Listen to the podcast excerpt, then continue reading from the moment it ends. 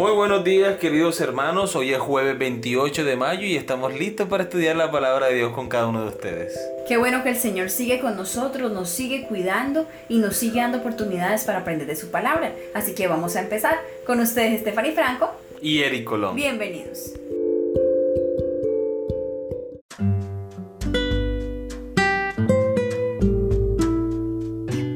Muy bien, iniciamos con el título de la lección para el día de hoy, la creación en la escritura. Lee los siguientes pasajes de las escrituras y registra de qué manera estos escritores hicieron referencias a Génesis capítulo 1 al 11. Bien, primera cita, Mateo capítulo 19 versículos 4 y 5. Él respondiendo les dijo, ¿no habéis leído que el que los hizo al principio, varón y hembra los hizo, y dijo, por esto el hombre dejará padre y madre y se unirá a su mujer y los dos serán una sola carne? Aquí la referencia es evidente. El Evangelio según San Mateo está hablando acerca de Dios como creador y no solo que creó a Adán y a Eva, sino que también los instituyó en una pareja matrimonial.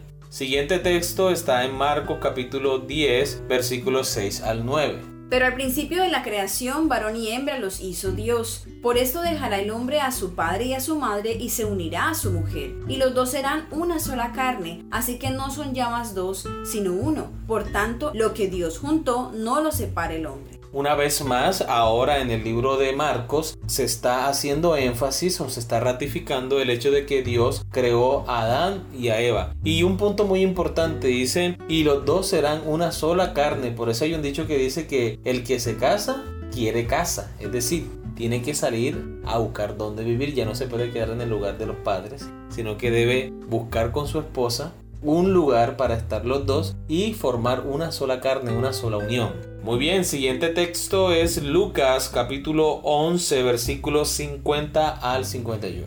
Para que se demande de esta generación la sangre de todos los profetas que se ha derramado desde la fundación del mundo, desde la sangre de Abel hasta la sangre de Zacarías, que murió entre el altar y el templo. Sí, os digo que será demandada de esta generación. Muy bien, aquí están dando por hecho la historia de Caín y Abel. Cómo Caín violentó a su hermano porque Dios vio con agrado la ofrenda de Abel, pero no vio con agrado la ofrenda de Caín. Ahora, esta no fue la razón por la que Caín mató a Abel, sino que Caín se dejó llenar su corazón de odio, de envidia, de celos, resentimientos, y Satanás obviamente utilizó esto para actuar a través de Caín y matar a su hermano Abel. Aquí se está haciendo referencia a la historia de Caín y Abel como cierta en la Biblia. El siguiente texto está en Juan capítulo 1 versículo 1 al 3. En el principio era el verbo. Y el verbo era con Dios, y el verbo era Dios. Este era en el principio con Dios. Todas las cosas por Él fueron hechas, y sin Él nada de lo que ha sido hecho fue hecho.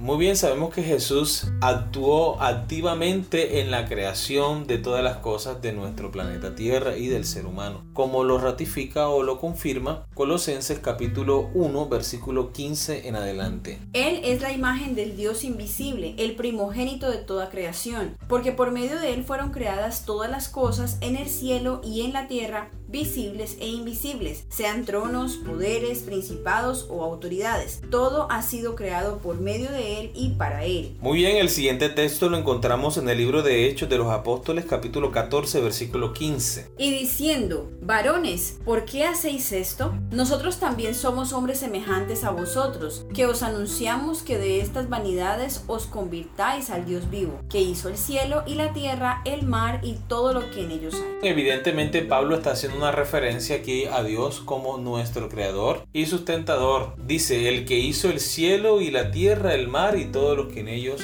hay una referencia directa a Dios como nuestro creador y sustentador de todo lo que existe en esta tierra. El siguiente texto lo encontramos en Romanos capítulo 1 versículo 20.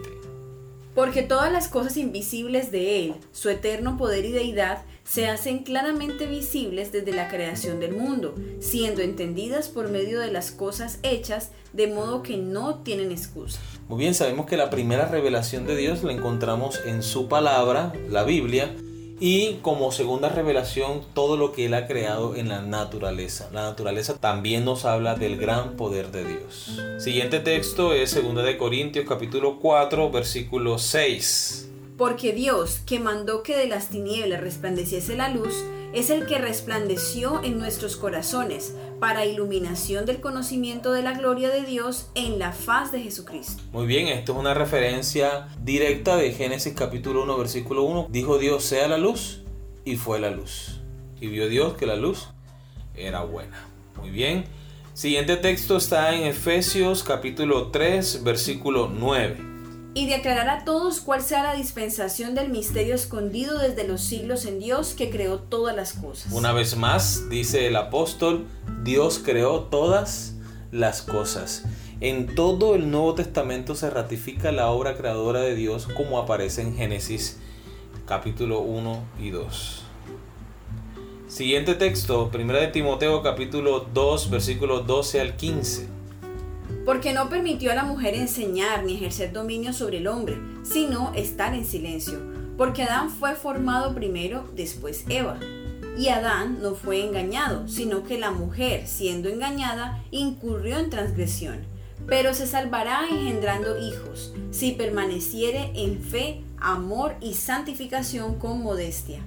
Muy bien, aquí está contando ciertamente lo que ocurrió en Génesis capítulo 3, como Eva fue engañada por Lucifer con sofismas, utilizando parte de la verdad, mezclándola con la mentira.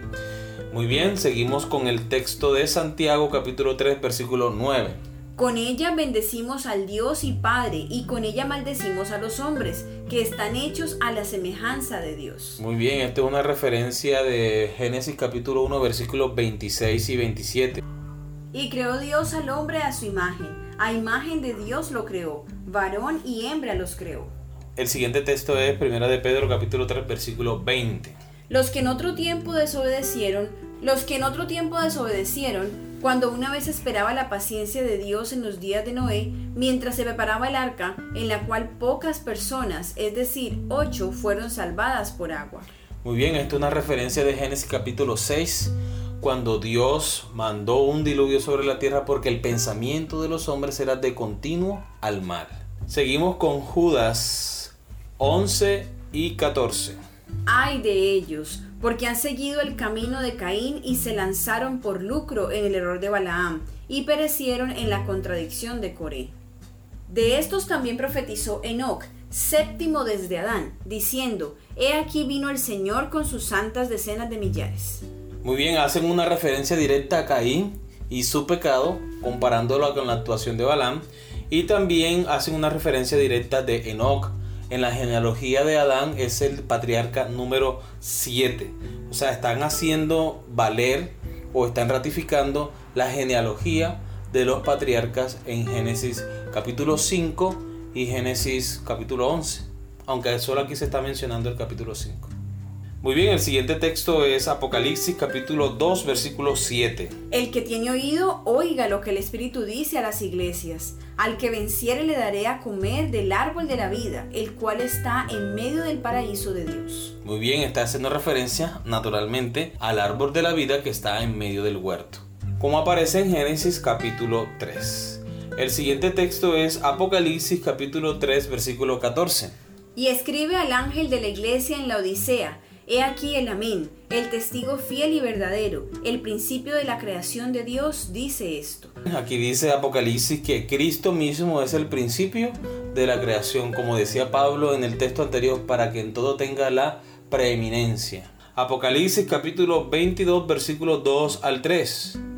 En medio de la calle de la ciudad y a uno y otro lado del río estaba el árbol de la vida que produce doce frutos, dando cada mes su fruto, y las hojas del árbol eran para la sanidad de las naciones. Y no habrá más maldición, y el trono de Dios y del Cordero estará en ella, y sus siervos le servirán.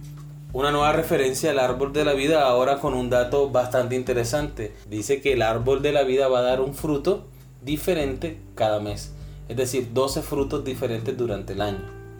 Qué bonito sería, mi amor, que nosotros dos, debajo del árbol de la vida, en un mes vamos a comer puro mango, tu fruta favorita. Ay, qué rico. Y en el otro mes, pues comemos mi fruta favorita, que puede ser la pera o una manzana, o qué sé yo, de pronto te dejas hasta patilla.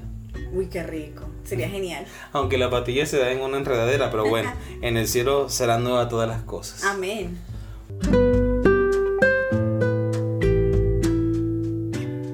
Muy bien, continuamos con la lectura. Jesús y todos los escritores del Nuevo Testamento se remiten a Génesis del capítulo 1 al 11 como una historia confiable.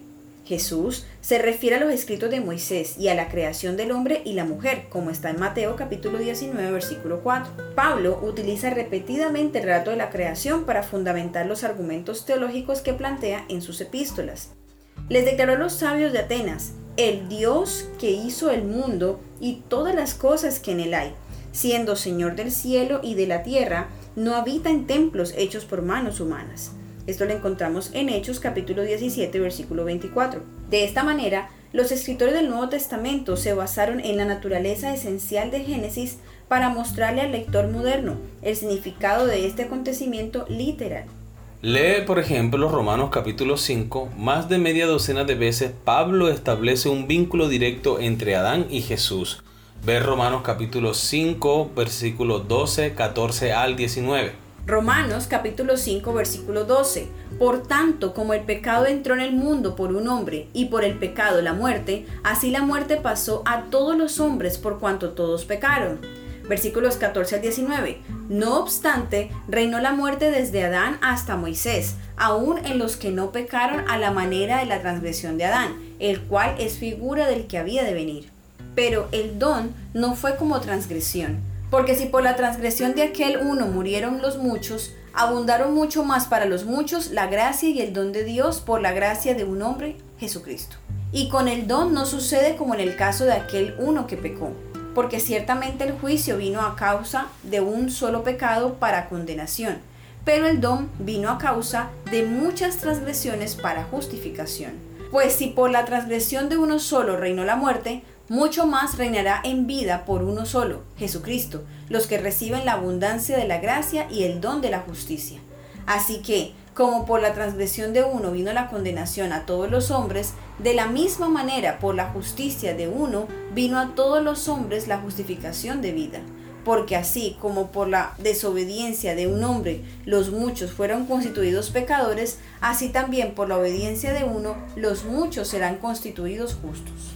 Pablo asume la existencia literal de un Adán histórico una postura que se ve gravemente afectada cuando un modelo evolutivo de los orígenes reemplaza la lectura literal de los textos.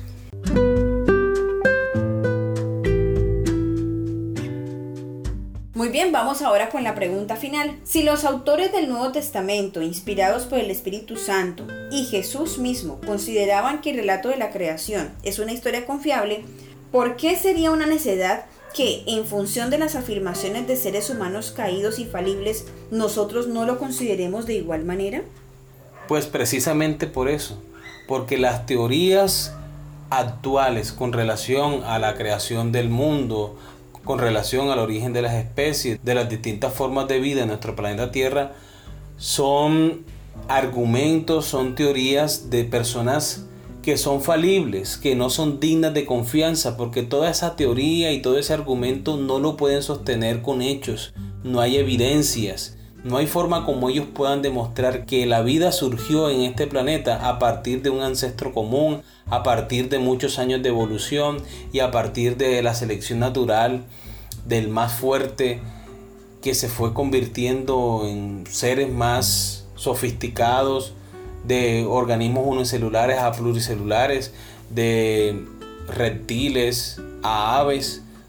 No hay forma como ellos puedan explicar eso. Es decir, su razonamiento es una completa necedad.